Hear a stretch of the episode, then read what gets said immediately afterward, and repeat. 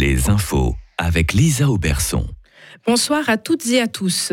La prise au pouvoir des talibans en Afghanistan a fait exploser le nombre de demandes de visas humanitaires. Il y a deux ans, Berne enregistrait une quarantaine de demandes. Aujourd'hui, on en dénombre plus de 1600. Notre pays bloque une majorité des demandes et en accepte qu'une centaine par année. L'une des conditions préalables est d'avoir une relation étroite avec notre pays, comme par exemple avoir de la famille en Suisse. L'ex-patron de Novartis est inculpé. Daniel Vassella a perdu devant le tribunal administratif de Zug.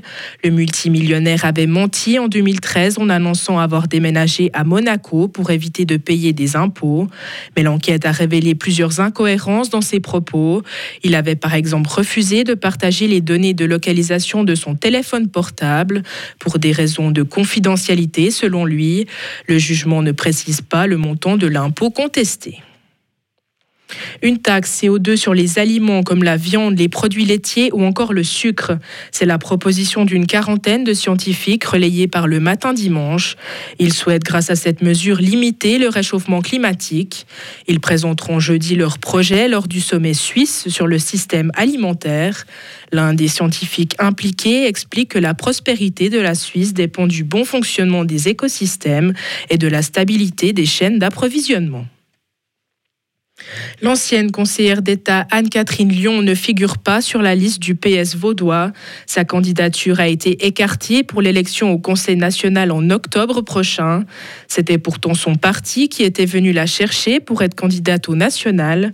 Les 400 membres du PSV ont retenu 10 femmes et 8 hommes. Le parti se dit heureux que la liste compte une majorité féminine. La demi-finale du concours national de sciences et jeunesse a eu lieu hier à l'Université de Lausanne. Le concours encourage les jeunes de 16 à 23 ans à présenter des projets scientifiques variés. Le côté innovant, la méthodologie ou encore leurs contributions personnelles sont évaluées. 137 jeunes de toute la Suisse se sont qualifiés pour la finale.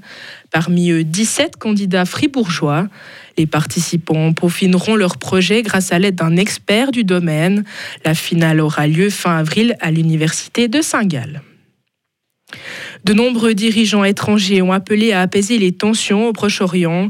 Deux attaques successives commises par des Palestiniens ont fait sept morts et des blessés à Jérusalem-Est. Ces violences surviennent après une escalade dans le conflit israélo-palestinien. Les attentats ont été condamnés par de nombreux dirigeants. La Suisse a elle aussi fermement condamné cette escalade de violence. Et Donald Trump a renoué hier avec les meetings de campagne. Il espère donner un coup de fouet à sa candidature pour la Maison-Blanche. Il se rend dans deux premiers États qui vont organiser leur primaire républicaine début 2024. Une victoire chez eux garantirait à Donald Trump un élan précieux pour la suite. Retrouvez toute l'info sur frappe et frappe.ch.